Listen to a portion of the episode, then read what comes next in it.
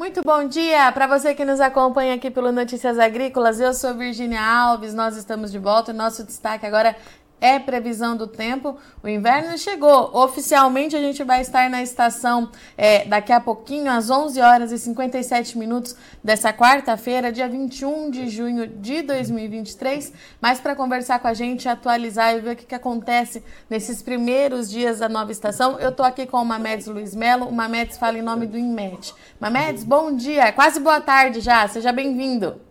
Nada, bom dia, obrigado Virgínia, bom dia a todos os internautas de Notícias Agrícolas. Exatamente, uma nova estação, ainda praticamente já na porta começando, né, para nós aqui do Hemisfério Sul, o famoso solstício de inverno, né, que vai começar, como você frisou, Virgínia, às, às 11 horas e 57 minutos, estabelecido aí o inverno astronômico pelo Observatório Nacional. Mamedes, vamos lá então, né? É, o que, que a gente pode esperar desses primeiros dias, antes da gente fazer aquela previsão é, rotineira que a gente faz, vamos falar um pouquinho do inverno, pode ser? Pode tá. sim, pode sim. Olha só. Vamos lá, é, então. Eu acho que antes da gente falar do inverno, Virginia, a gente teria que falar desse fenômeno El Ninho aí que vai dividir o inverno e vai deixar um inverno menos rigoroso, vamos dizer assim, em relação ao ano passado. Vamos ter frio, sim, vamos ter frio, mas não tão intenso quanto foi nos anos anteriores. É, nós temos que falar que o El Ninho já foi estabelecido pela NOAA já no dia 8 aí de, de, de junho. É claro que não é só dizer está estabelecido e tudo já começa a acontecer, não. A, atmosfera também leva um certo tempo e ainda não está aquele conjunto, né, é, atmosfera, oceano, é, acoplados uh, como sinal realmente do El Niño. Demora um pouquinho, mas já praticamente acreditamos que já de julho em diante já poderemos ter algum sinal dele. É, eu pegando aqui o prognóstico do que o IMED é, e parcerias né, com, com o INPE, FUNSEMI, a gente está vendo aqui praticamente de julho, agosto e setembro, praticamente todo o restante do inverno, no mapa da esquerda, é, precipitação, no mapa da direita, a temperatura.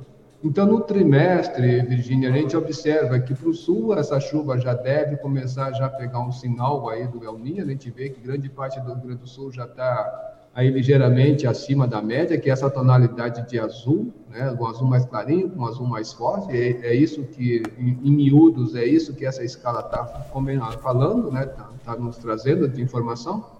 E a gente vê que grande parte do país a, a, a, chuva também não deve acontecer muito, não. Alguns pontos lá no extremo norte, é, no, no, Amapá e também lá no nordeste de Roraima, que pode ficar ali ligeiramente acima, mas no geral, claro que é um período seco, a gente já sabe que é um período seco nessa parte central, mas não está prevendo muita chuva. Não prevendo muitas chuvas, a gente corre o olho aqui para o mapa da direita e vê que as temperaturas também tendem a se elevar.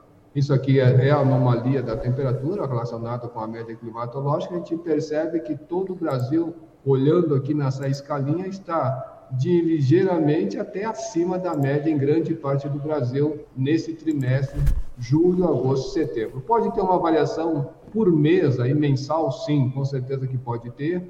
É, acreditamos que até em julho essa chuva aqui no Rio Grande do Sul pode até ficar em grande parte dele em torno da média, acima da média, mas que no trimestre, na média do conjunto dos três meses, é isso que está sendo previsto.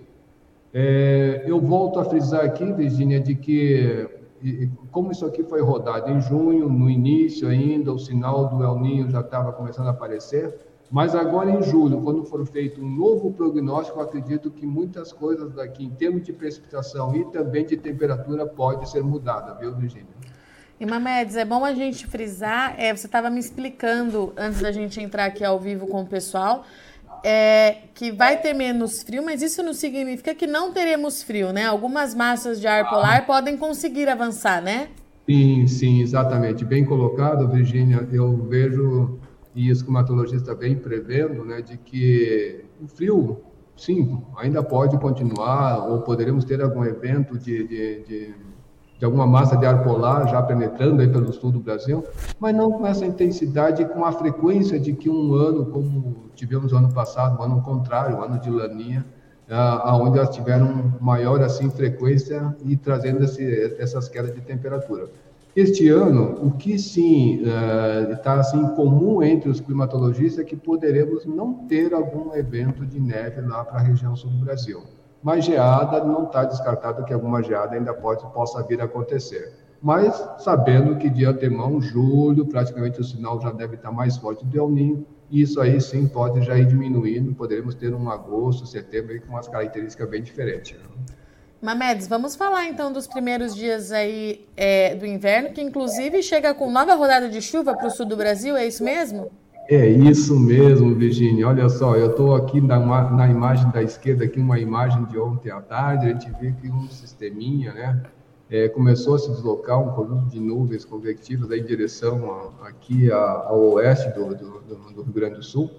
É, algo passou muito rápido ali também pelo sul do Rio Grande do Sul, mas não provou tanta chuva. Mas, em contrapartida, Virgínia, olha só como é que nós já estamos hoje, pela manhã, ali pelo Rio Grande do Sul. Uhum. É, é, essas características dessa grande área de instabilidade se espalhando pelo Rio Grande do Sul, nuvem baixa ali sobre o Paraná, Santa Catarina, até mesmo no sul aí do Mato Grosso do Sul. E isso vai trazer, sim, algumas chuvas é, volumosas hoje para o Rio Grande do Sul. Então, começa o inverno, começa com chuva lá no sul. É claro, ameniza a temperatura, que a temperatura estava muito baixa depois daquele frio da entrada do ciclone extratropical no início da semana. É, já deu uma amenizada aqui nas temperaturas que estavam muito baixas. Então, já chega a chuva, chega o inverno, aí as coisas começam a mudar para a região sul do Brasil aí para os próximos dias. E Mamedes, é, a gente sabe que o ciclone trouxe também muito problema, principalmente ali é, para o Rio Grande do Sul, né? A intensidade dos ventos, enfim. É, essa nova chuva chega com intensidade também?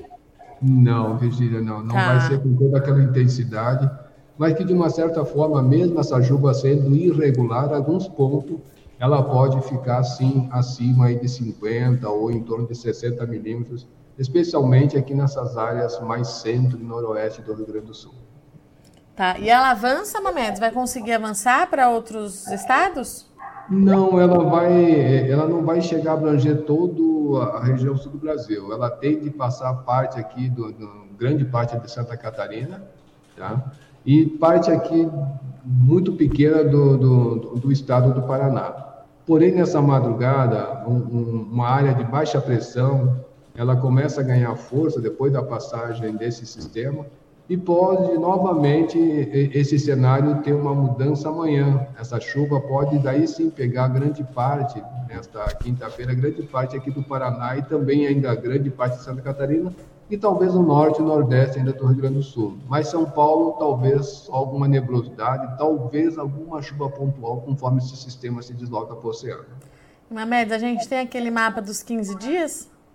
Temos, Virgínia, temos sim. Eu, nós temos ele aqui, eu vou mostrar. Aqui está ele. Então, a gente observa que nessa primeira semana, né, até dia 20, até dia 28, que é da zero TC, então observa que nessa grande área central, a massa de ar seco normal para esse período está atuando firme e forte, as chuvas mais nos extremos do Brasil.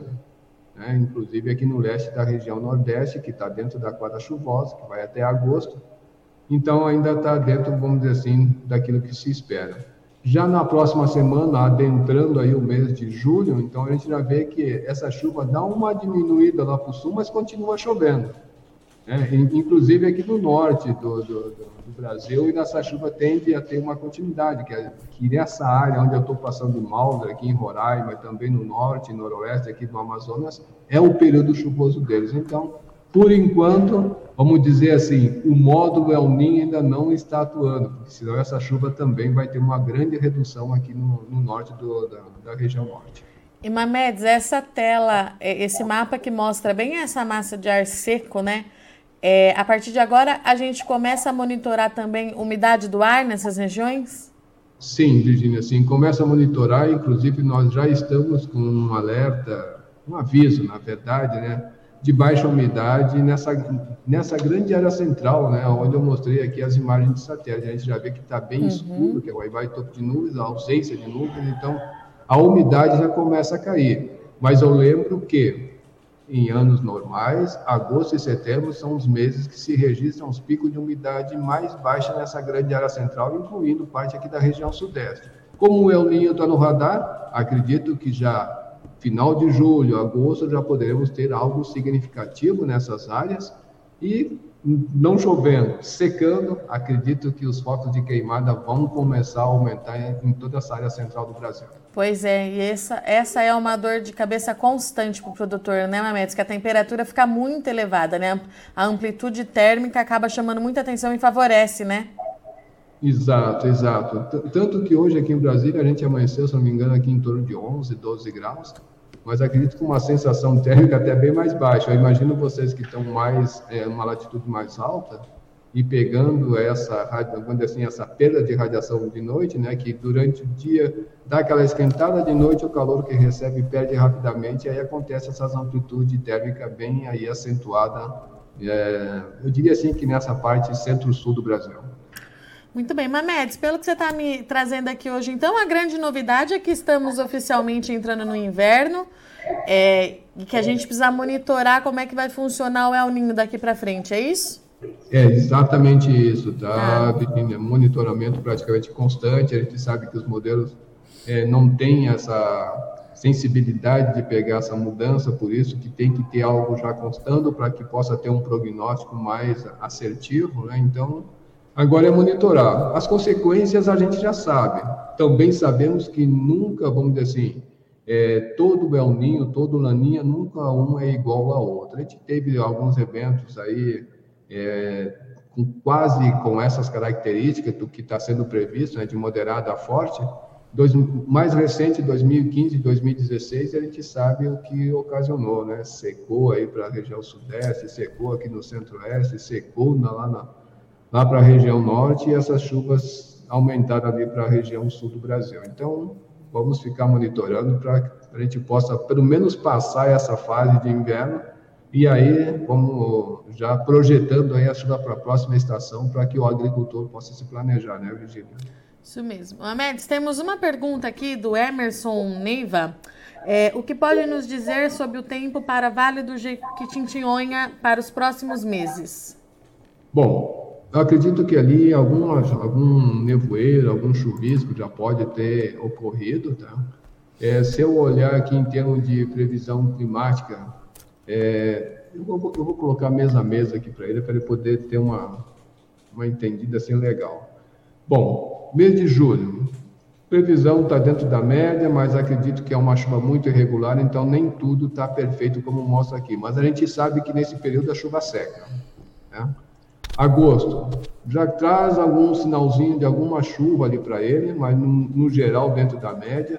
Agosto, quando começa a vir gradativamente o retorno das chuvas, ainda está dentro da média. E setembro não está tão legal assim para ele. Provavelmente isso já é um sinal do El Ninho. Muito bom. Mamedes, muito obrigada, meu amigo. Mais uma vez, te espero aqui na sexta-feira para a gente atualizar todos os produtores. Um bom dia para você, bom começo de inverno aí para você e para o time do IMED. Claro que vocês vão ter bastante trabalho aí pela frente. Com toda certeza, já vou até preparar minha cunha, mate, é bom para começar a, a, a, ir a tomar um chimarrão. É um gaúcho morando no centro-oeste. Pois é, perdido aqui. Ai, Obrigado, Virginia. Um grande abraço, um ótimo dia a todos. Portanto, então, estivemos aqui com a Mets, que trouxe para gente que estamos oficialmente no inverno. Ah, não tem muita novidade em relação daquela previsão que foi feita na segunda-feira.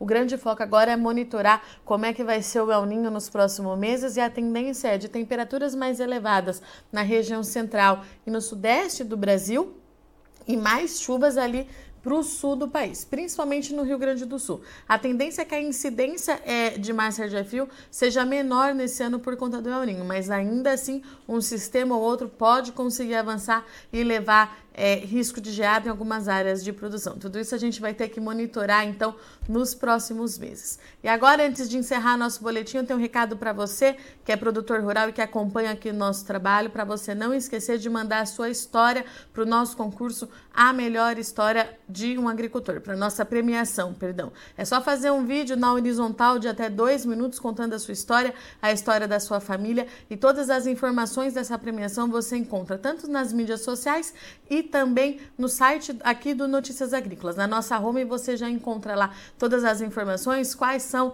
as premiações e a gente está de fato aqui muito ansioso para conhecer a sua história. E é bom lembrar que a nossa premiação desse ano tem patrocínio ouro da Singenta. Você já conhece o Acesso Agro? O Acesso Agro trata-se de uma plataforma de benefícios da Singenta e nela você ganha pontos através de compra de produtos da marca, tá? São mais de 300 mil itens. Vá agora então para o site www.acessoagro.com.br e conheça. Se você não é agro, acesse. Eu vou ficando por aqui, eu agradeço muito só de hoje companhia, mas nossa programação continua. Já já a gente está de volta com o Mercado do Boi. É rapidinho.